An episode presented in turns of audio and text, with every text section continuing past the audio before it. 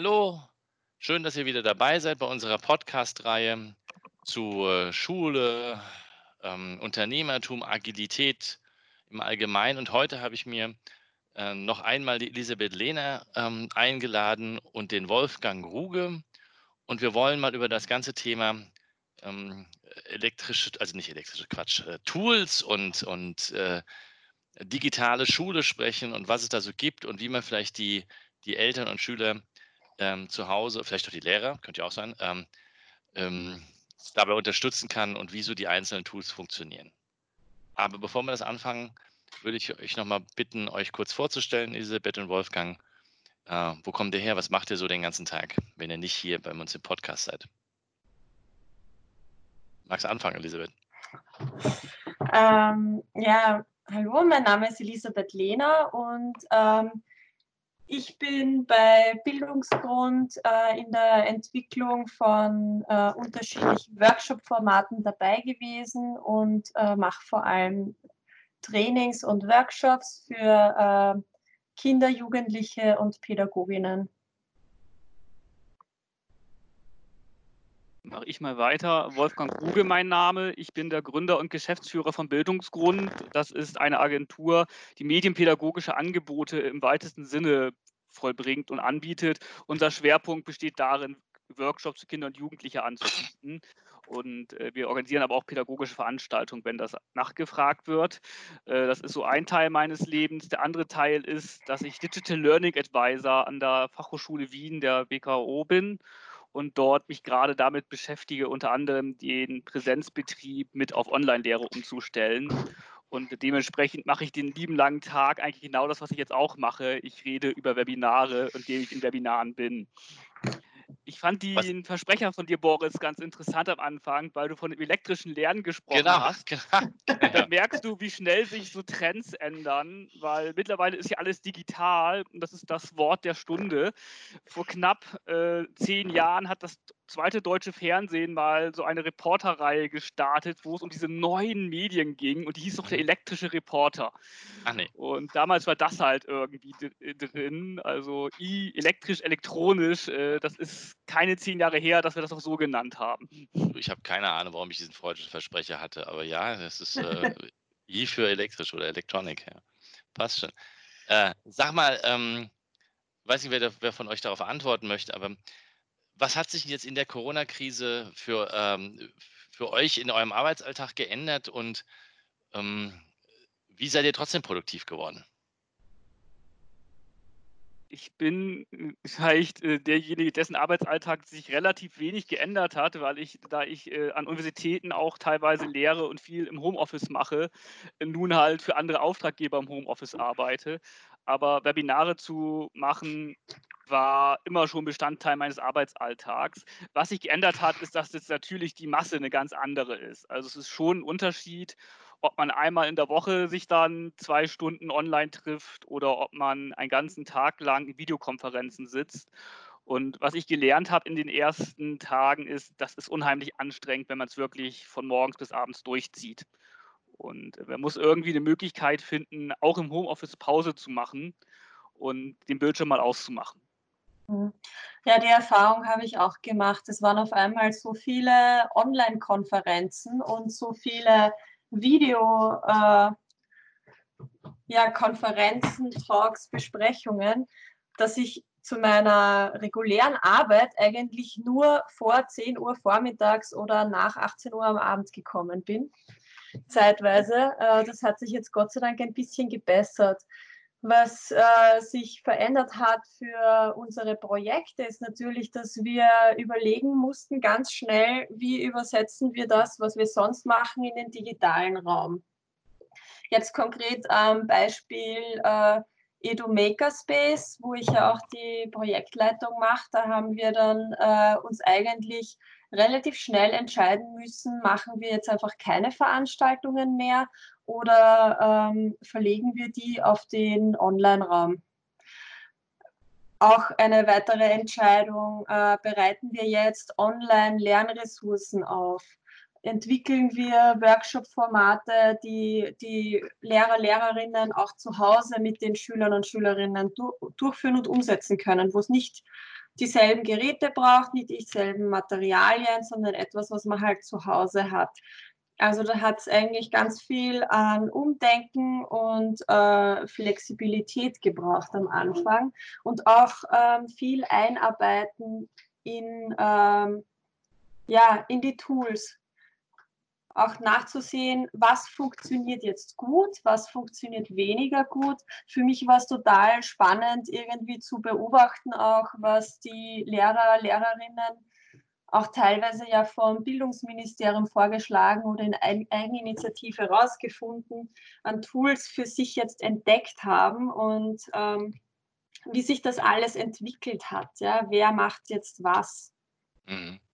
Könnt ihr mal so, wollen wir mal so vielleicht über die Tools sprechen und, und, und so ein Setup für, für vernünftiges Miteinander lernen? Ich meine, für, für Homeoffice ist, ist wahrscheinlich ähnlich, aber was brauche ich als Schüler und vielleicht auch als Lehrer als an, an sinnvollem Equipment für zu Hause, damit ich das einigermaßen gescheit machen kann?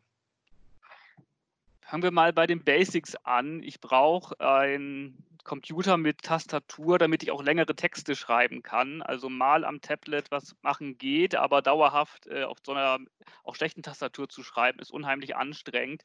Ich brauche einen entsprechenden Internetzugang, ähm, um auch an einer Videokonferenz teilnehmen zu können und äh, ich brauche Zugang zu dem Gerät. Also wir, das ist ein Problem, das ja gerade äh, durchaus besteht, aber selten angesprochen wird, dass es teilweise durchaus Familien gibt, die halt nicht einen Laptop pro Kind haben, sondern halt einen Laptop für die Familie, wenn überhaupt.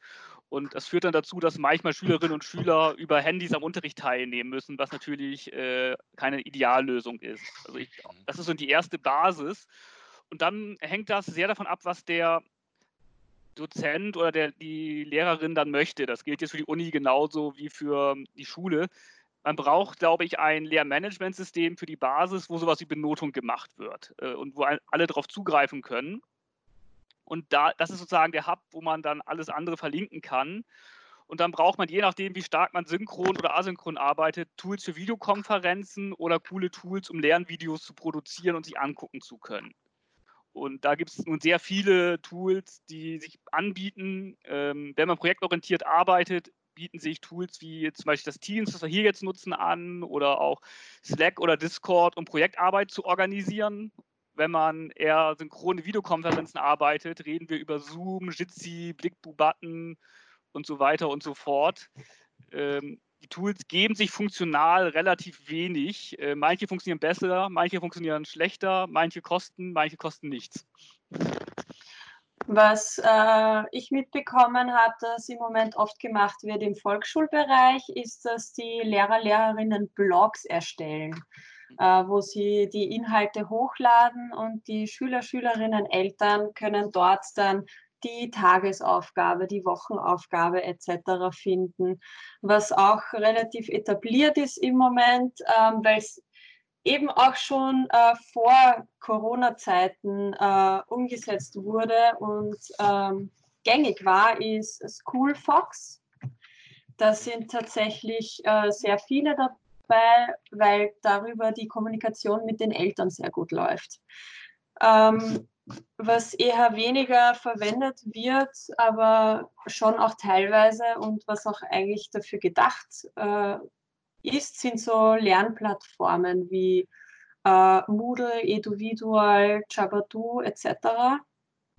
Ähm, weil es da einfach keine Praxis gibt. Ja, es wurde vorher nicht verwendet und äh, jetzt einzusteigen, ohne da eine gute Einführung machen zu können, an die Schüler, Schülerinnen ist ein bisschen schwierig. Ja, vor allem, du müsstest ja dann deine, deine Lernmanagement-Plattform auch erstmal gescheit aufsetzen und mhm. Nackig irgendwie Moodle nackig aus dem Open Source runterladen und dann loszulegen. Weiß ich nicht, ob du das jetzt innerhalb von, keine Ahnung, 48, 40 Stunden hinkriegst, damit du deine Klasse versorgen kannst. Ja, ein paar engagierte Lehrer haben das in einer Nacht aus dem Boden gestampft. Gut, komm, ähm, es gab dann auch die Situation in den ersten zwei Tagen, dass äh, die, der Server aber komplett überlastet war von Eduvidual zum Beispiel. Der, der wurde dann über das Wochenende aufgerüstet und jetzt läuft so langsam ein wenig, aber die Lehrer und Lehrerinnen mussten sich dann auch was anderes überlegen und umsteigen auf irgendein anderes System. arbeiten du sprichst. Ein, sorry, dass ich unterbreche. Ähm, das muss man jetzt äh, dann korrigieren, wenn du nachher schneidest. ähm, weil du hast eben gesagt, ähm, individuell läuft, äh, hatte seine Probleme gehabt, nicht nur individuell. Also individuell ist die Moodle-Instanz der E-Education ah, okay. Community und die bieten Schulen, die in dieser E-Education äh, Mitglied sind, die Möglichkeit an, dort kostenlos Kurse zu erstellen. Das wurde vor Corona schon genutzt, auch gar nicht so unerfolgreich, würde ich mal sagen, aber der Bedarf war natürlich jetzt auf einmal über Nacht extrem hoch und da musste man schon nachrüsten. Das betrifft unheimlich viele Anbieter. Also hm. an der Uni Wien, die ist auch nicht gerade klein, ist das, der Moodle-Server auch irgendwie zumindest langsamer geworden. Äh, es hat aber zumindest überlebt. Ähm, das MEBIS in Bayern, in Deutschland, ist ähm, auch eine Moodle-Instanz, die auch äh, ziemlich geächtet hat. Also so ein Lernmanagementsystem braucht schon Rechenleistung. Und äh, es ist in der Regel nicht das, was man mit dem 0815 Webhosting-Paket für 5, 6 Euro im Monat schafft. Da braucht man schon ein bisschen mehr Power hinter. Vor allen Dingen, wenn man Videos einbinden will oder gar live hosten möchte. Und das haben nicht alle Schulen zur Verfügung. Ja, klar. Und was würdet ihr jetzt sagen? Äh, ähm, vielleicht gibt es ja noch die eine oder andere Schule, die jetzt drüber nachdenkt, ähm, vielleicht nach den ersten zwei Wochen, jetzt ist Ostern, aber vielleicht ne, in der nächsten Woche wieder loszulegen und zu sagen, okay, wir, wir äh, vereinheitlichen das mal vielleicht mit unseren Lehrern und was würdet ihr denen empfehlen? Was, was sollten die nehmen? Solche pauschalen Empfehlungen sind natürlich immer schwierig. Also generell kann ich Moodle insofern empfehlen, weil das äh, ein System ist, das sich sehr stark durchgesetzt hat, äh, auch an verschiedenen Hochschulen zum Einsatz kommt und ähm, sehr gute Möglichkeiten bietet, Dinge zu exportieren. Also auch wenn man sich jetzt selbst ein Moodle aufgesetzt hat, kann man das relativ schnell auf eine andere Plattform transportieren. Andere Systeme sind da nicht ganz so offen. Das mhm. ist äh, so ein Vorteil am Moodle. Äh, die zweite Frage, die jetzt gar nicht so eine technische ist, ähm, ist die Frage, gibt es schon Lizenzen? Habe ich schon Partnerschaften mit Microsoft oder mit Google? Die sind ja die beiden großen Player im Bildungsmarkt jetzt. Und wenn ich da schon meine Schule stark an Microsoft oder anderen Anbietern orientiert habe, äh, bietet sich das natürlich erstmal anzugucken, was die schon haben, weil man eventuell Dinge ohne zusätzliche Lizenzkosten nutzen kann, die man schon hat. Ja, wobei ich gedacht habe, dass in Österreich ähm, ja MS, ähm, also Microsoft, glaube ich, vom Bildungsministerium irgendwie freigegeben worden ist. Oder die haben ja, mhm. glaube ich, irgendeine Instanz gekauft für die Bundesschulen oder so. Genau. Also die meisten Bundesschulen haben äh, und auch die anderen Schulen haben irgendwie ein Office 365 ähm, Account und ich, ich, weiß jetzt nicht, ob Teams bei allen drin ist zum Beispiel. Das wäre ja so ein Projektorganisationstool, aber zumindest die Basisgeschichte müssten alle Schulen mit ein bisschen Aufwand bekommen. Ähm, über E-Education gibt es auch die Möglichkeit, gerade die Google Seed für Education sich äh, finanzieren zu lassen oder zumindest einen Zuschuss zu bekommen. Also äh, da kommt man ran. Und auch Moodle-Dienstleistungen gibt es. Das sind, glaube ich, so die drei großen Player, die mit mhm. relativ wenig Aufwand einzurichten sind. Elisabeth, du hast auch immer mal mit Schulen zu tun, noch mehr als ich. Äh, wie, wie geht dir das sonst noch so als Player? Ähm, ich glaube, dass gerade Kommunikationsplattformen auch wichtig sind. Es ist natürlich wichtig, eine Lernplattform zu haben, auf der man Dinge parken kann, auf der man Dinge hochladen kann, auf der man Abgaben irgendwie einholen kann und äh, Prüfungen oder Tests veranstalten kann, was ja bei so Moodle-Plattformen wie Eduvidual zum Beispiel gut geht. Aber ich glaube, äh, zuerst einmal muss man mit den Leuten reden, muss an sie rankommen. Es muss auch eine Möglichkeit äh, für den Austausch geben. Und ähm, ich ähm, habe die Erfahrung, dass sehr viel per WhatsApp oder E-Mail im Moment stattfindet. Ich glaube, dass äh, gute Alternativen äh, Slack oder Discord wären äh, für die Kommunikation. Ich weiß, dass auch einiges über Zoom stattfindet. Ähm, aber ich denke mir auch, warum nicht äh, etwas wie ein Kanban-Tool wie Trello zum Beispiel mal ausprobieren. Ja, irgendein, ähm, vielleicht auch ein Projektorganisationstool sich rauszusuchen und zu schauen, wie man damit arbeiten kann. Ja, kann ich aus der agilen Projektmanagement-Welt nur empfehlen, dass du irgendwas hast, wenn du mit verteilten Teams, dann sind halt deine Schüler dein verteiltes Team. und du überlegst dir halt als ähm, Product Owner Lehrer sozusagen und gehst hin und sagst, ähm, hier, ich packe mein Trello-Board, packe ich die ganzen Aufgaben und mache vielleicht aus meinem, meinem 25-Personen-Klassenverband, mache ich halt dann Fünfer-Teams und dann sollen die einfach die Dinge abarbeiten. Ja, also das könnte man so organisieren. Mit wenig Aufwand in Wahrheit, nicht? Genau. Ich glaube, es bietet sich sogar an ich glaube, gerade so Phasen, also wir, es sieht ja so aus, als ob wir jetzt nicht nach den Osterferien sehr schnell die Schulen wieder starten würden. Wir müssen uns, äh, wenn wir uns entscheiden, die Schule fortzuführen, überlegen, wie können wir das über Wochen, wenn nicht gar Monate machen. Und das wird nicht funktionieren, wenn wir versuchen, einen normalen Schulbetrieb jetzt einfach online äh, stattzufinden. Also einfach die Idee, Präsenzlehre äh, ins Internet zu schieben, klappt einfach nicht. Mhm. Und äh, es erfordert bestimmte Möglichkeiten, den Schülern mehr Freiraum zu geben. Und äh, Projekte sind dafür eigentlich eine gute Möglichkeit. Äh, und weil man sozusagen am Anfang der Woche nur den Plan machen muss, vielleicht oder zweimal die Woche und dann Meetings macht, wo stehen wir gerade und nicht jeden Tag sich treffen muss. Das kann so ein bisschen Freiheit ähm, reinbringen, ähm, die vielleicht auch manche Situationen entspannt, äh, weil man sich dann das Tablet zu Hause teilen kann und nicht streiten muss, wer bekommt es gerade. Ja. Was ich mir auch denke bei der Aufbereitung von Blogs oder Websites, ähm, ich habe das Gefühl, dass daran gedacht wird, äh, wie kann uns das jetzt nutzen? Die Lehrer, Lehrerinnen erstellen einen Blog, überlegen sich, äh, wie bespielen wir denn so, dass wir jetzt den meisten Output haben. Aber eigentlich äh, könnte man ja weiter denken und das auch für den Unterricht in Zukunft so aufbereiten, dass es ein bisschen nachhaltiger ist. Äh, warum nicht äh, ein bisschen mehr Zeit investieren und eine Webquest draus machen zum Beispiel? Ähm, eine, eine Aufgabe damit verknüpfen mit einer Rechercheaufgabe und mit einem bestimmten Ziel, einem bestimmten Abgabeziel, einer bestimmten Aufgabe dahinter. Ähm, ich glaube, dass sich auch zum Beispiel äh, zur Wissensweitergabe, wenn man mit Videos arbeitet, Vimeo sehr gut eignet, weil man da so Plattformen erstellen kann und das ziemlich gut nach Themen strukturieren kann. Ähm, das ist dann wie eine eigene äh, Website mit Überschrift, auf der dann Videos zu einem bestimmten Thema abgespeichert werden können.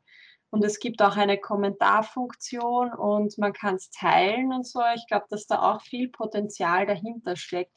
Und ich denke mir halt, wie kann man das alles irgendwie so kombinieren und zusammenbringen, dass ein rundes Ding dabei entsteht.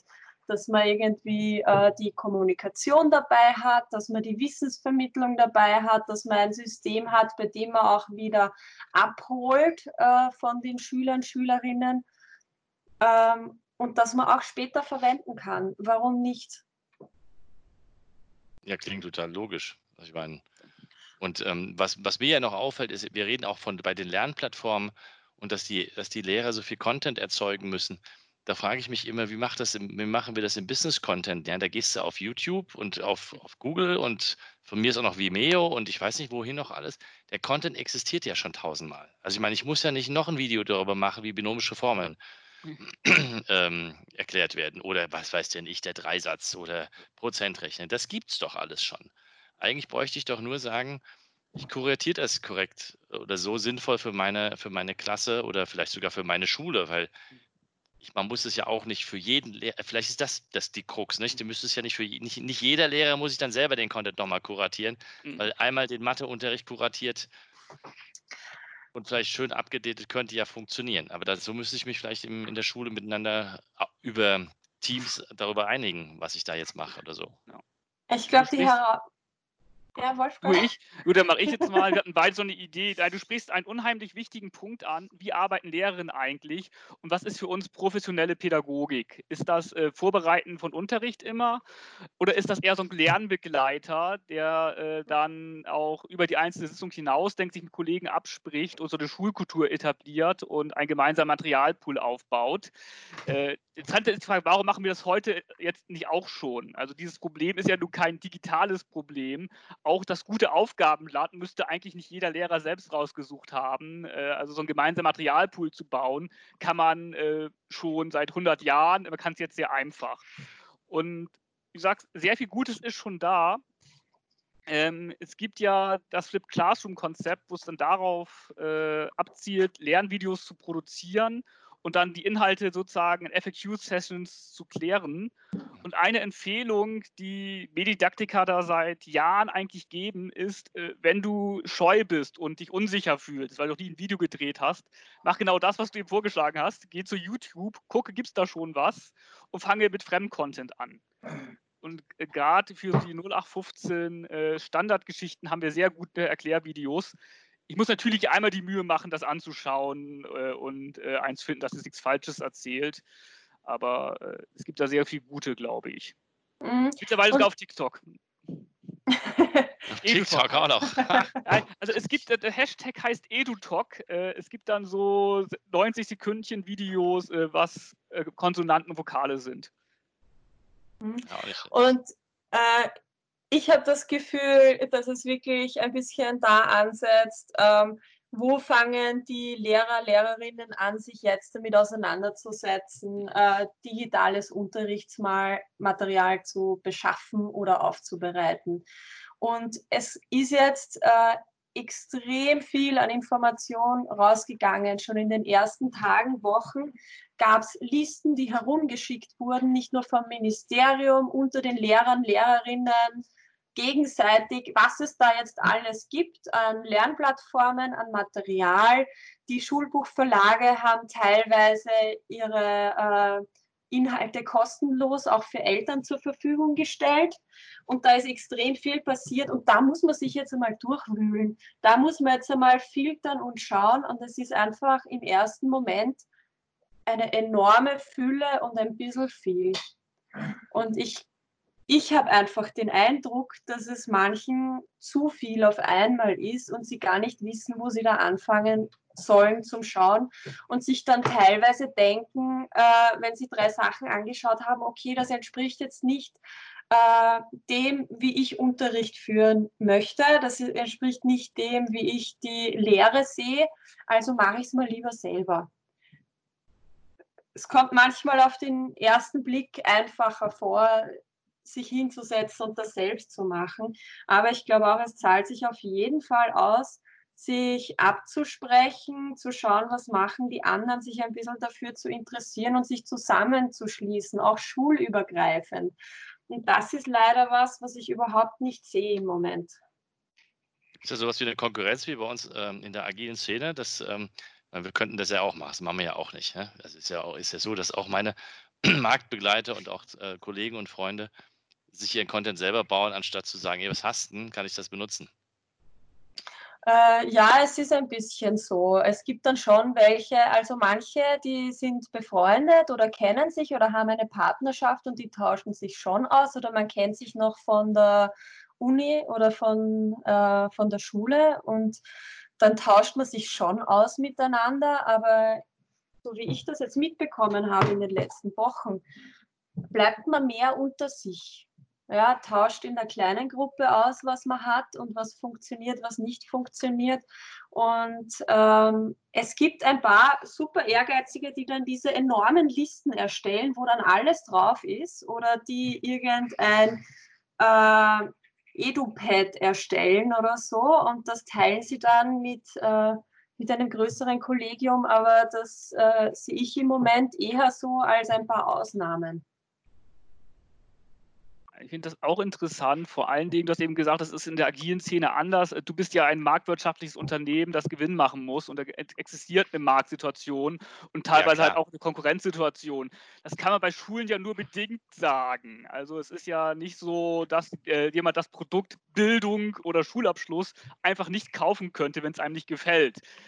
Ist, äh, also diese Logik funktioniert schon nicht. Äh, also es kann natürlich Prozesse teilweise aus der Marktwirtschaft in Schulen implementieren. Äh, das bringt vielleicht auch manchmal gute neue Ideen, aber natürlich ist Bildung jetzt kein Markt im klassischen Sinne. Ja. Und ja, gerade das, deswegen. Das, deswegen müsste da Teilen ja noch einfacher gehen, theoretisch. Wenn, wenn, das nicht der Ort ist, wo Teilen möglich ist und äh, wo man sozusagen die Allgemeingültigkeit von Wissen schätzt, äh, wenn das nicht der Bildungsort ist, wo ist das denn dann? Da muss ich leider sagen, dass das sehr der Praxis entspricht, auch ähm, allgemein an den Schulen.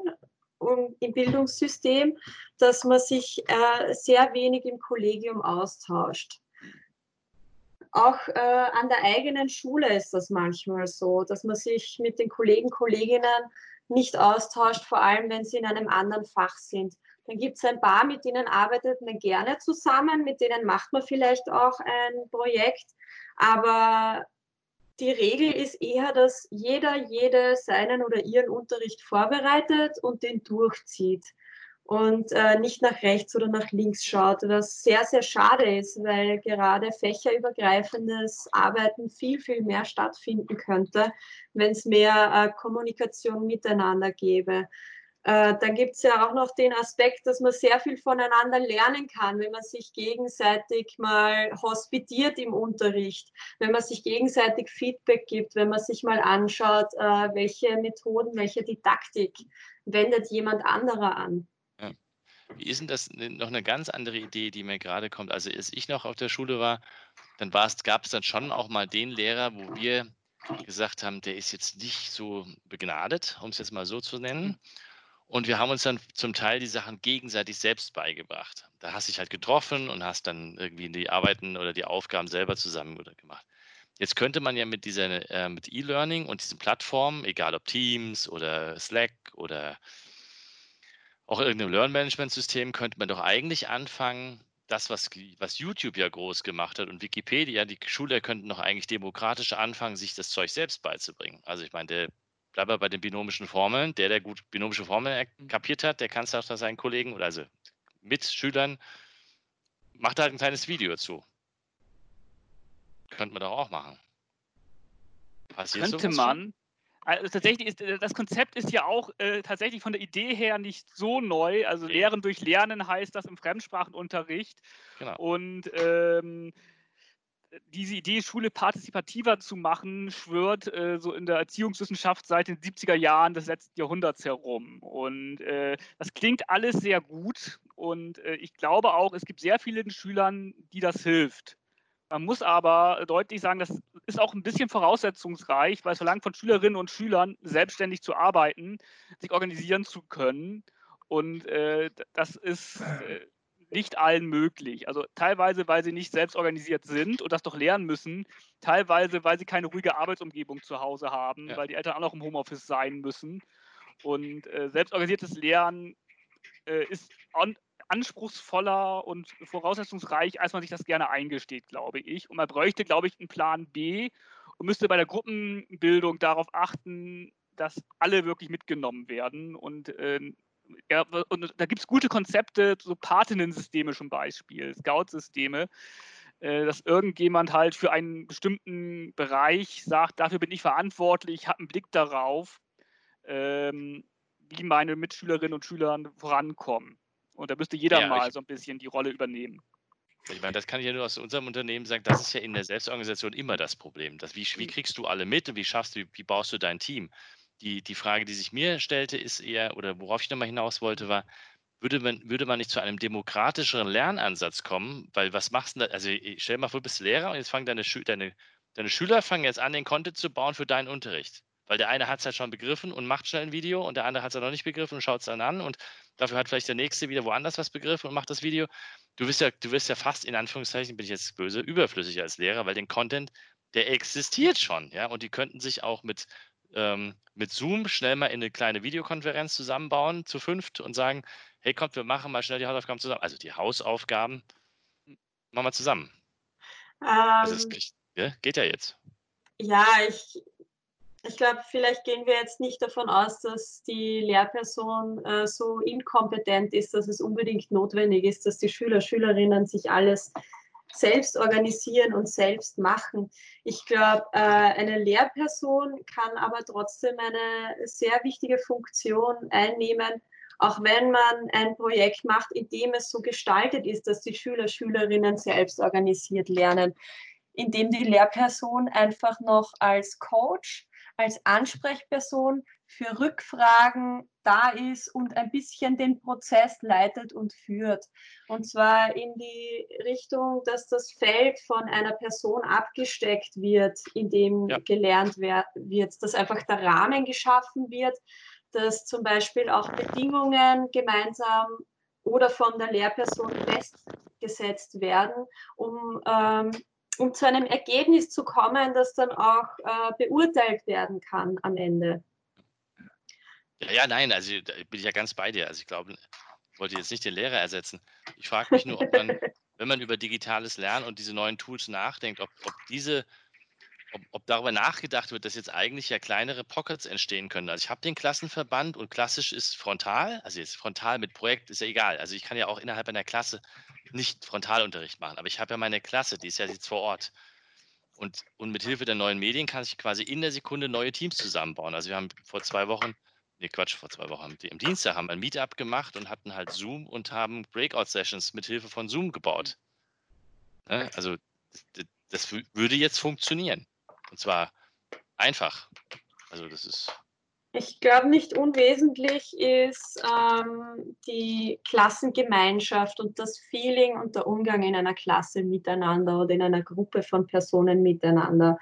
Ich glaube, dass das was ganz Wesentliches ist, was ähm, schon vor dieser Zeit jetzt aufgebaut wurde und was jetzt so ein bisschen in einer schwierigen Situation ist, weil es aus dem Kontext gerissen wurde, in dem es normalerweise stattfindet. Es ist jetzt in einen anderen Raum verlagert und ich glaube, dass ähm, gerade Gemeinschaften, die Schwierigkeiten hatten, äh, da irgendwas zu etablieren oder äh, herzustellen vorher, sich jetzt sehr, sehr schwer tun, weil so Kommunikationssysteme gab es ja vorher schon. WhatsApp-Gruppen von den Klassen, wo sich Schüler, Schülerinnen ähm, zusammengetan haben, wo dann die Hausübungen geteilt werden etc. Das ist ja jetzt nichts, dass es erst seit, äh, seit dieser Krise gibt. Das gab es ja vorher schon. Und das hängt ganz, ganz viel mit diesen sozialen Gefügen zusammen, die in einer Lerngemeinschaft, in einer Klasse äh, stattfinden. Natürlich kann man sich das zunutze machen als Lehrperson. Man kann das jetzt äh, mit der Technologie, die uns zur Verfügung steht, mit Teams, mit Zoom ähm, oder mit irgendeinem anderen Tool, kann man versuchen, einen neuen Raum zu schaffen, in dem dieses soziale Konstrukt jetzt wieder Platz hat. Wie macht man das als Webinar? Also ich meine, an der Uni machst du das doch, Wolfgang, oder? Mit deinen Webinaren und. Ja, sagen, ich, ich kann jetzt tatsächlich als Unidozent äh, da sprechen und weniger als Lehrer, aber ich glaube, bei so manchen Dingen, die Diskussion ist ja eine Ebene höher, jetzt genau die gleiche. Wie sehe ich meine Rolle als der, der das Wissen hat und die anderen abprüft oder als jemand, der Lernprozesse organisiert? Ähm, ich persönlich äh, mag das ganz gerne und die Voraussetzungen dafür sind rechtlich ja schon gegeben, in Kompetenzen und nicht in Inhalten zu denken weil wir haben eine Wissensexplosion in den letzten Jahren gehabt. Die Idee, dass jemand alles kennt, ähm, ist, glaube ich, äh, obsolet. Das schaffen wir nicht mehr, egal wie lange wir in der Schule sitzen. Und äh, wichtig ist, bestimmte Kompetenzen zu äh, ähm, erwerben. Und ich finde wichtig, dafür Gruppenarbeiten zu machen. Und hat, es gibt verschiedene Formen. Man kann über ein Semester hinweg oder ein Schuljahr ein Projekt erarbeiten und halt sagen, was wollt ihr eigentlich erreichen? Das ist das grobe Oberthema. Ähm, und was ich was, ähm, Corona bietet sich gerade an, dann nehmen wir es mal Oberthema Corona für die nächsten vier Wochen und dann gucken wir, was kann man da machen und vielleicht auch, das wäre jetzt so mein Idealbild, ich weiß, das mache ich selbst auch sehr selten, fächerübergreifend zu denken, was kann jedes Fach dazu beitragen? Was ist das Interessante an Mathematik? Die Rechnung von Modellen was ist das Interessante irgendwie an Computerinformatik, äh, welche Daten kann ich eigentlich wie erheben? Und ähm, dann sozusagen die Schülerinnen und Schüler in die Rolle der Corona-Bekämpfer zu setzen und zu gucken, wer die schönste Lösung bietet. Das wäre eine Option. Was ich bei Breakout Rooms mache, ist tatsächlich fast altmodischer. Das nennt sich in der Regel äh, Arbeitsblatt, nur halt digital. Es hm. gibt halt eine Aufgabe, wobei ich die meistens reflexiv anlege und die Gruppen müssen was bearbeiten und vorstellen. Es ist ganz interessant, äh, was da rauskommt. Ähm, ich habe vielleicht eine Anregung konkret für Arbeit mit Texten, also Politik und Wirtschaftskunde, Deutschunterricht und sowas. Äh, Gruppen dazu zu zwingen, eine Rolle einzunehmen. Zum Beispiel die Rolle des Kritikers. Da gibt es einen Text und eine Gruppe wird dann zehn Minuten gezwungen, halt in den Breakout-Room oder mhm. halt irgendwie anders rausgezogen, alles nur zu Mose an dem Text. Das geht gar nicht. Der Autor hat keine Ahnung und sonst was und die anderen müssen den über den grünen Klee loben und beim nächsten Mal tauscht man. Sowas ist ganz interessant, weil man lernt diskutieren. Äh, man bringt die Leute in Kleingruppen und das kann man relativ gut skalieren, weil wenn man dann 20 Schüler hat, äh, dann macht man halt vier Fünfergruppen. Wenn man, gut, mit 40 würde ich keinen empfehlen, aber wenn jemand die ungünstige Situation hat, 40 Leute auf einmal vor sich zu haben, macht man halt 10 Vierergruppen. Äh, das, wird dann schon irgendwann schwer zu handeln, aber Großgruppen sind immer schwer zu handeln, wenn man keine Vorlesung macht. Ja, aber es geht. Haben wir probiert. Wir hatten 120. Also es, es, ja. es, es ist machbar. Also ja, definitiv. Ähm, wir haben schon über Tools gesprochen. Wollen wir nicht doch mal vielleicht so ein bisschen noch mal darüber sprechen, wie, wie man solche Tools benutzt? Also wie benutzt man Teams? Wie benutzt man äh, Zoom am geschicktesten, effektivsten? Wie benutze ich vielleicht ähm, Moodle, wenn ich das noch nicht gemacht habe? Ja? Ohne gleich vielleicht alle super wahnsinns fancy Features da zu benutzen. So, was ist das Basic? Was, wie, wie geht man am geschicktesten mit um?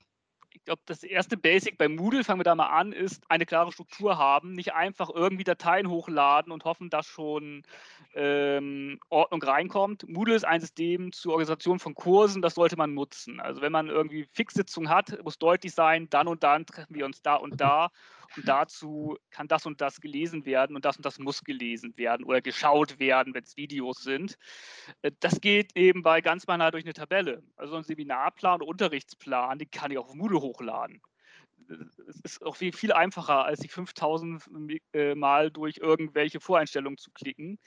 Und ich glaube, das ist so das Wesentliche da und dann halt an Dingen an einem Ort und nicht tausendfach quer verlinken, weil dann verliert man die Orientierung. Äh, ja, ja ich, ich glaube, was auch wichtig ist, ist, dass man sich entscheidet für eine Plattform in der Schule, mhm. es zu sehr, sehr viel Überforderung bei Schülern und Schülerinnen führt. Im Moment ist dass jeder Lehrer und jede Lehrerin das so macht, wie er oder sie möchte. Ähm, es ging irgendwie die Botschaft hinaus, die Schulen können selbst entscheiden, wie sie es machen. Dann sagen die Direktoren zu den Lehrern und Lehrerinnen, ihr könnt nutzen, was ihr wollt. Das Resultat ist dann, dass alle äh, das auf eine andere Art machen und dass es da zu einer sehr großen Überforderung kommt, weil die Schüler, Schülerinnen dann verschiedene Kommunikationskanäle und Pl Lernplattformen äh, gleichzeitig überwachen und bespielen müssen.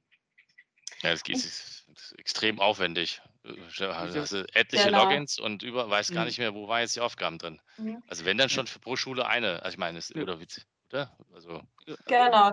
Das nächste, das nächste ist, was jeder Wolfgang schon gesagt hat, dass es eine Regelmäßigkeit gibt und dass es Termine gibt, die eingehalten werden. Das ist total wichtig für Schüler, Schülerinnen und auch für die Familie zu Hause von den Schülern, Schülerinnen. Äh, dass jetzt nicht die anfangen, ähm, bis 4 Uhr nachmittags zu schlafen und dann mitten in der Nacht ihre Hausübung zu machen und die restliche Familie wach halten, dadurch, dass sie noch am Laptop oder am Smartphone oder sonst wo sitzen. Dass, äh, dass es auch äh, gemeinsame Treffpunkte gibt, dass es Austausch gibt und dass es irgendeine Möglichkeit für Feedback gibt für die Schüler, Schülerinnen, irgendeinen eine Person, einen Ort, wo sie auch äußern können, was ihnen am Herzen liegt.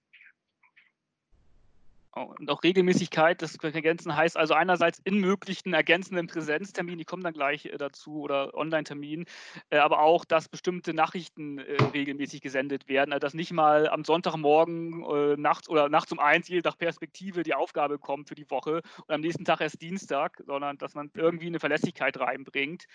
Ähm, alles andere ist sehr irritierend, weil das doch mehr Chaos verursacht als alles andere. Ähm, sonst ist tatsächlich, äh, ich glaube, Moodle gar nicht so das große Problem, weil das, das kennen wir irgendwie. Unterricht beschreiben können Lehrerinnen, das machen sie seit Jahren. Mhm. Äh, und auch Webinare sind gar nicht so anders als Präsenzunterricht. Äh, es hängt ab, was man macht.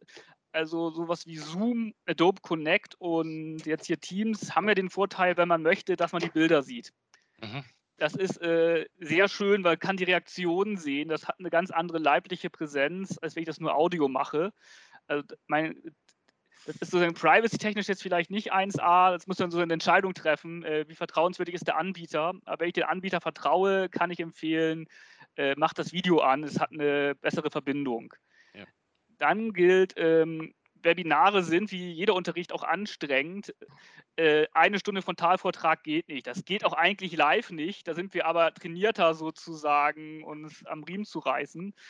Und ähm, sinnvoll ist auch da, didaktisch abzuwechseln. vielleicht einen Input zu geben, dann zu sagen, okay, nun geht mal in die Breakout-Rooms oder vielleicht macht mal das Meeting aus und arbeitet mal eine halbe Stunde allein, kommt wieder her und wir reden drüber. Mhm. Phasen vielleicht, erklärt euch mal selbst, was war eigentlich Gegenstand, dass irgendwie ein bisschen Abwechslung reinkommt. Das ist so der erste Tipp, den ich geben kann, äh, sowohl offline als online. Ähm, bitte niemals mehr als 30 Minuten ein und dasselbe didaktische Format also auch 30 Stunden Gruppenarbeit nacheinander funktioniert nicht. Definitiv. Und wenn wir, wenn wir auf das rein technische eingehen, haben diese Plattformen unterschiedliche Funktionen und Möglichkeiten, die man nutzen kann für den Unterricht und für sich. Ähm, ein Vorteil jetzt bei, bei Teams, bei Zoom, ähm, ist, dass man eine, auch eine Aufnahme machen kann von dem, was man macht und man kann das später nochmal bereitstellen. Äh, man kann das nochmal ansehen, man kann, äh, wenn man es verpasst hat, kann man es nachschauen, man kann es nachhören etc. Das ist ein großer Vorteil. Ein anderer Vorteil, äh, wenn man Online-Material aufbereitet, ist, dass es dann einen zentralen Ankerpunkt gibt, wo man das immer finden kann. Wenn ich was auf die Tafel schreibe und ich lösche es dann wieder weg in der Schule, dann ist es weg. Aber wenn ich das äh, digital irgendwo aufschreibe, hinschreibe, dann steht das da, man kann sich da wieder abholen. Ähm, ja, ähm, möchtest du gern, dass wir rein technisch noch ein bisschen näher ja, eingehen wenn, auf die? Wenn du eine Idee hast, was soll ich zum Beispiel zu Teams, was, was muss ich beachten? Also ich könnte mir zum Beispiel vor, ich benutze ja auch Teams, ich würde halt als Schule vielleicht eine Teams-Instanz aufsetzen. Jede, jede Klasse ist ein, ist ein Team. Also in Teams heißt das, würde das halt ein Team, nennen die das. Und, unter, und jeder Channel wäre für mich eine, eine wäre, würde ich jetzt einen Klassenraum draus machen. Also, nee, Quatsch, eine, eine, ein Fach zum Beispiel wäre eine Möglichkeit zu organisieren. Ist vielleicht nicht projektorganisiert, aber könntest du machen. Und dann könntest du zusätzlich immer noch Projekte machen. Und da wüsste jeder ganz genau, wo er sich über was mit wem unterhalten kann. Also könnte man lösen, ja, relativ schnell. Hast deine Word-Dokumente dabei, die du dann in den einzelnen Unterrichtsfächern, Channels dazu packst und wenn du, wenn du in der Sekunde, wo du sagst, ich will mit allen mal reden, machst du Teams auf, machst auf die, drückst auf die Aufnahme und erzählst die zehn Minuten lang, da habe ich mal mein Beispiel binomische Formeln, erklärst, wie die binomische Formeln geht und dann ist für alle in ewigen Zeit in dem Mathe-Channel drin, ja. Und das könntest du schon wieder, also so würde ich jetzt zum Beispiel gerade aus der Hüfte geschossen, das mal aufsetzen, geht bestimmt besser, ja finde es tatsächlich gar nicht so verkehrt, das so aufzusetzen, weil es auf die organisatorischen Rahmen ähm, Rücksicht nimmt. Du sagst eben, es ist keine Projektorganisation dann. Ja, Schule ist aber nicht in Projekten organisiert. Und äh, ich glaube, wenn wir jetzt äh, zusätzlich zu der Umstellung auf digitale Lehre jetzt alle auch noch fordern, in Projektunterricht äh, reinzugehen auf Dauer, äh, ist die Überforderung natürlich da. Und interessant ist, finde ich, wirklich die entscheidende Frage, wer braucht welche Informationen solange Schulen an Klassen organisiert sind, in der Oberstufe löst sich das ja ein bisschen, aber der Kern bleibt eigentlich, bietet sich das natürlich an, das auch irgendwie in Teams, im Moodle und welches Tool man auch immer nutzt, äh, auch im Discord äh, abzubilden. Äh, der Vorteil ist, man kann ja immer zusätzlich noch den einen Channel machen, der dann klassenübergreifend denkt. Ja, klar. Das ist das Schöne, wir sind nicht beschränkt, so zu, also wir sind nicht groß beschränkt. Irgendwann ist das Channel-Angebot nicht mehr übersichtlich, aber ähm, das ist ein Problem, das ich glaube ich irgendwie in den Griff kriegen könnte. Äh, genau das, was du gesagt hast, ist eigentlich der Grund, warum ich ein Fan von, äh, von Teams, Discord oder Slack bin. Ja, weil man diese Gruppen und Channels machen kann. Ich finde auch, dass man eine sehr gute Struktur hineinbekommen kann und dass es das auch irgendwie kommunikative Systeme sind, die trotzdem aber einen Rahmen bieten, um Dokumente oder ähm, Videos oder andere Mediendateien zu teilen miteinander. Ich habe das Gefühl, das verbindet und vernetzt eigentlich sehr viel. Es ist bei so äh, klassischen Lernplattformen, äh, Moodle-Plattformen, ist es so, dass diese Kommunikationskomponente ein bisschen äh, zu kurz kommt für mich. Ja. Ich glaube, es ist gut, um dort einen großen Wissensspeicher zu machen. Mhm. Aber das, wo, wo ich den Vorteil sehe, jetzt bei Discord, bei Teams, bei Slack, ist eben genau das. Du hast die Kommunikation, du hast die Möglichkeit, äh, es zu strukturieren und aufzuteilen nach Fächern, Projekten, Klassen, wie auch immer. Und du hast die Möglichkeit, auch äh, Dokumente zu teilen und dich auszutauschen. Und die sind wieder verfügbar. Ja. Also das, was du beschreibst, ist ja eigentlich die Entwicklung. Ähm, deswegen finde ich das so faszinierend. Äh, ich bin jetzt schon in dem, in dem Softwareentwicklungsbusiness ja auch schon die letzten 20 Jahre und das fing ja alles mit, mit dem Web an und dann gab es die ersten Inter Intranet-Seiten und die ersten Intranet-Seiten waren eine Katastrophe, weil es keine Struktur gab. Dann fing an, dann gab es den berühmten ähm, äh, Microsoft, ähm, wie hieß das Ding? Jetzt vergesse ich es gerade. Er war so schrecklich ähm, wo, man wo man alles versucht, das ins Netz zu bringen mit Struktur. Wie hieß denn das Ding? Eieiei. Ja, Semantic Web und so fällt mir als Stichwort ein. Das war nicht Microsoft. Äh. Ist egal. Äh, irgendwie eine Art von Intranet zu bauen, aber das hat alles nicht funktioniert, weil es eigentlich Dokumentengräber waren. Hm. Ja? Und, und, und erst Teams beziehungsweise Slack und das Discord, das muss ich mir mal anschauen, das kenne ich noch nicht, ähm, die, die brechen das wieder auf. Also die gehen eigentlich hin und sagen, das Wichtigste ist die Kommunikation über diese, über diese Geschichte und die muss ich auch ein bisschen strukturieren, also dass äh, ein Projektteam oder eine Klasse halt ein Projektteam und eine Klasse ist und welche Diskurse haben die zwischendrin und dann können die die Dokumente, die sie brauchen, systematisch innerhalb ihrer Kommunikation ablegen und die taucht wieder in ihrem im, im Repository von ihnen eigentlich wieder auf. Ja, also ähm, insofern glaube ich, hat sich da viel getan. Und ähm, auf jeden Fall. Und der Vorteil daran ist auch, dass es eine Art von Kommunikation darstellt, die die Kinder und Jugendlichen bereits gewohnt sind, aus, äh, ja, einfach aus ihrem sozialen Leben. Das hat einen wichtigen Punkt gebracht, auch äh, diese Art Dokumente zu organisieren. Ähm, das ist so ein sehr verkopfter Ansatz. Äh, es gibt die fachliche Struktur, die bilde ich jetzt ab. Äh, Lernen ist ja nun mehr Kommunikation dahinter, wie du schon sagst. Und äh, also Moodle ist wunderbar, aber die äh, große Schwäche von Moodle ist, ähm, dass die Kommunikation so unzufrieden ist, weil das Forensterben war jetzt ein paar Jahrzehnte her gefühlt. Also in Wirklichkeit ist es nicht ganz so lange her, aber äh, keiner kommuniziert heute über Foren. Und es gibt keinen großen Livestream zum Beispiel. Also das wäre so eine, zumindest in der Standardfunktionalität nicht. Äh, Moodle würde extrem gewinnen äh, und das, wenn man einfach auf der Startseite sowas aktuell, jeder schreibt mal rein und schreit rein, äh, Standardmäßig installiert hätte, haben sie aber nicht. Und äh, das Zweite ist, warum diese Tools gerade so erfolgreich sind, hat was mit der technischen Entwicklung zu tun. Mhm. Denn das, wir, das, wir, wir, finden das als normal eigentlich. Es ist aber eigentlich recht neu. Die sind auf dem Computer, mobil und fast jederzeit und tagtäglich nutzbar. Und wir haben immer noch so die Idee, wir gehen ins Internet und da ist auch so die Idee, dieses Bücherregal, denke ich mal, eine gute Idee, weil ich gehe ins Internet, ah. lade mir das Buch herunter und habe das dann, setze mich dann neben den Rechner und lese es. In dieser Logik funktioniert das. Heutzutage gehen wir nicht mehr ins Internet. Wir sind mhm. drin. Äh, ich weiß nicht ja. mal, äh, ob ich ob die Funktion noch habe, am, in Windows mich einzuwählen. Und äh, dieser Kommunikationsstrom, der jetzt nie abreißt, entspricht auch mehr unserer Art zu kommunizieren. Und ähm, wie gesagt, die heutigen Kinder und Jugendliche kennen diese Dokumentenablage, Juhu-Funktion vielleicht noch aus Erzählungen.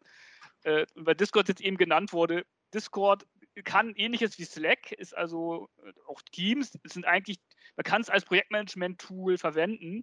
Entwickelt hat sich das ursprünglich aus der Gamer-Szene heraus. Also populär geworden ist es äh, durch die interne Kommunikation von Online-Spielern.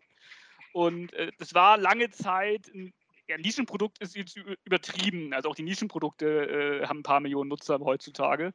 Aber ähm, ist halt jetzt in den letzten Jahren eigentlich erst richtig bekannt geworden und auch in den Edu-Bereich reingekommen. Ist übrigens auch ein guter Tipp als Ressource, weil ähm, manche äh, Entwickler, Firmen äh, und Anbieter haben Discord-Channels, wo man sich einfach einwählen kann und dort die Community auch irgendwie äh, befragen kann. Zum Beispiel äh, gibt es einen großen Twine äh. Twine ist ein äh, sehr niedrigschwelliges Programm, mit dem man ganz äh, einfach Game Design machen kann und zwar ähm, so Story-basiert. ähm, und die haben einfach zum Beispiel einen Discord-Channel. Dort äh, kann man sich äh, einfach dazu einwählen und dann ist man da drinnen. Wenn man eine Frage hat, kann man die Frage an die Community stellen und äh, bekommt eine Antwort. Das hat zum Beispiel auch äh, Adafruit gemacht, äh, ein äh, Elektronikhersteller für Microcontroller. Und ähm, ja, da ist dann schon eine große Community drinnen. Also ich als äh, Lehrperson könnte da vielleicht auch äh, Channels finden. Es könnte auch Channels geben, wo es einen Austausch gibt. Zum Beispiel, wie wir vorher gesprochen haben, zwischen den Schulen. Einen, ich weiß nicht, Chemie. Discord-Channel oder so, einen Physik-Channel etc. Ähm, das wäre eigentlich eine, eine sehr gute Idee für so eine große Ressource. Okay. Aber ja, es kommt aus einer, ich habe jetzt gerade mal auf die Webseite geschaut, es, es, kommt aus einer anderen Ecke, nicht? Also wäre Microsoft Teams kommt aus der Office-Ecke, mhm. also aus der Corporate Office-Ecke mhm. und hat, hat deswegen Vor- und Nachteile. Mhm. Ähm, während Slack kommt aus der Entwicklerszene. Die sind halt wahnsinnig gut darin, ähm, das zu tun, was, tun, was, was Softwareentwickler brauchen. Und das Discord kann, kommt jetzt aus der Gamer-Ecke offensichtlich und die haben anscheinend was gebaut um, um Kreativität und, ähm, und Inhalten herum. Das könnte, vielleicht ist das der Trick, ja. Da, da geht es eben, da scheint es, also auf den ersten Blick jetzt, ich habe mir noch nicht mhm. reingeschaut, scheint es um Content zu gehen und das machen die beiden anderen Plattformen nicht. Ich nicht explizit. Das Interessante ist, die haben unterschiedliche Herkünfte. In der Kernfunktionalität, die wir jetzt, also jetzt angesprochen haben, so Kennels organisieren, Material bereitstellen und sowas, äh, sind sie relativ ähnlich tatsächlich. Und Discord hat zum Beispiel eine relativ ausgefeilte Rollenverteilung. Mhm. Äh, und ich kann sozusagen jemandem eine Rolle zuweisen und dann sagt, äh, kann dem sagen, okay, du bist jetzt Rolle Schüler 7a äh, und darfst auf die Channel 7a Mathe 7a ja. Chemie 7a Bingo zugreifen und weil du so intelligent bist, darfst du auch auf 8a Englisch zugreifen. Hm. Ähm, das, das, ist ganz interessant, äh, solche Rollen zu machen. Aber sonst, es geht um Kommunikation, das verbindet ja. sie und sonst dieses Content ist vielleicht stimmt, äh, Teams ist da anders gebaut. Die sind äh, auch breiter, glaube ich, aufgestellt und vernetzter. Cool. Würdet ihr so zum Abschluss ähm, unseren Hörern, vielleicht sind ja Schüler und Eltern und äh, Lehrer auch dabei, ähm, was noch mitgeben als Empfehlung, Tipp, Ratschlag, Weisheit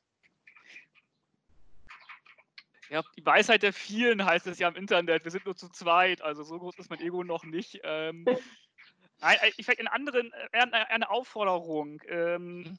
wir alle sind jetzt von dieser Situation natürlich überrascht worden und sind auf einmal vor der Aufgabe, von heute auf morgen E-Learning zu machen. Das ist natürlich eine Herausforderung und eine unwertige Aufgabe eigentlich, weil gutes E-Learning braucht, wie gutes Lehren auch, äh, eigentlich Planung. Und welche ideale Welt würde ich mich äh, einen Monat vor dem Semester hinsetzen und vom Schuljahr und mal durchplanen, wann bin ich online, wann bin ich offline, wie geht das zusammen. Die Zeit haben wir gerade nicht. Äh, das hat aber auch den Vorteil, jeder verzeiht uns und damit auch die Lehrerinnen und Lehrern gerade, wenn Dinge mal mit der heißen Nadel gestrickt werden. Und äh, die Chance, äh, mit einem, sagen wir, mittelguten Lehrvideo anzukommen, äh, ist heute besser, als das in ein paar Jahren wahrscheinlich der Fall sein wird. Also einfach mal probieren. Und wir haben gerade über Content aufbereiten gesprochen.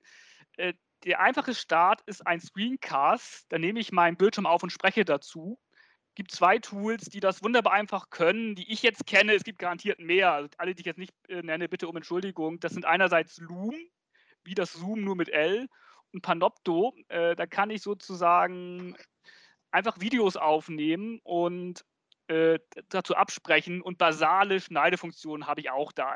Die sind da jetzt nur rausschneiden, wegschneiden, das war's aber einfach mal, eine, äh, wenn ich einen Vortrag da habe, die PowerPoint abzufilmen und dazu da, zu sprechen oder äh, zu erklären, wie ich gerade jetzt in Twine die Storyline anlege, äh, kann ich das sehr gut machen. Und das ist relativ schnell produziert. Reinsprechen, vielleicht mal 10, 15 Minuten nachschreien, fertig ist das Lehrvideo.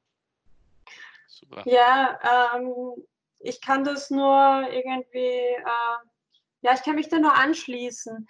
Ich glaube auch ausprobieren, äh, versuchen kreativ mit Tools umzugehen, vielleicht auch Tools mal auszuprobieren, bei denen man nicht auf den ersten Moment denkt, dass äh, das ist jetzt ein Lerntool, sondern vielleicht auch wirklich mal mit einem Trello-Board anfangen und äh, schauen, was kann man damit machen, den Spaß dran nicht verlieren, diese Tools auszuprobieren und ähm, ja, für die Schüler, Schülerinnen und Lehrer, Lehrerinnen, denen ähm, würde ich gern mitgeben, dass sie vielleicht ähm, ein bisschen ein Auge drauf haben, dass sie alle mitnehmen. Mhm. Dass auch die Schüler, Schülerinnen aufeinander schauen ein bisschen. Ja, und äh, sich gegenseitig mitnehmen, wenn sie das Gefühl haben, jemand kommt jetzt nicht so gut mit. Und das ist, äh, ich glaube, dass Feedback sehr, sehr wichtig ist im Moment, dass man den Lehrern, Lehrerinnen sagt, das ist jetzt zu viel oder da geht noch was oder warum nicht auch mal die Schüler, Schülerinnen fragen, äh, wie irgendeine Plattform oder ein Tool funktioniert. Vielleicht haben die das ja schneller raus als die Eltern oder die Lehrer, Lehrerinnen. Vielleicht arbeiten die ja schon damit, vielleicht sind die schon in Discord-Channels und haben da eine enorme Expertise, von der man auch schöpfen kann. Ja. Super. Vielen, vielen herzlichen Dank. Ich habe wieder viel gelernt. Ich kenne ein neues Tool, Discord und Loom. Werde ich mir anschauen. Vielen, vielen herzlichen Dank dafür. Ähm, ne, ich danke euch und wünsche euch ein wunderschönes Osterfest. Ihr dir auch. Dankeschön, ebenfalls. Bis denn. Danke euch. Ciao.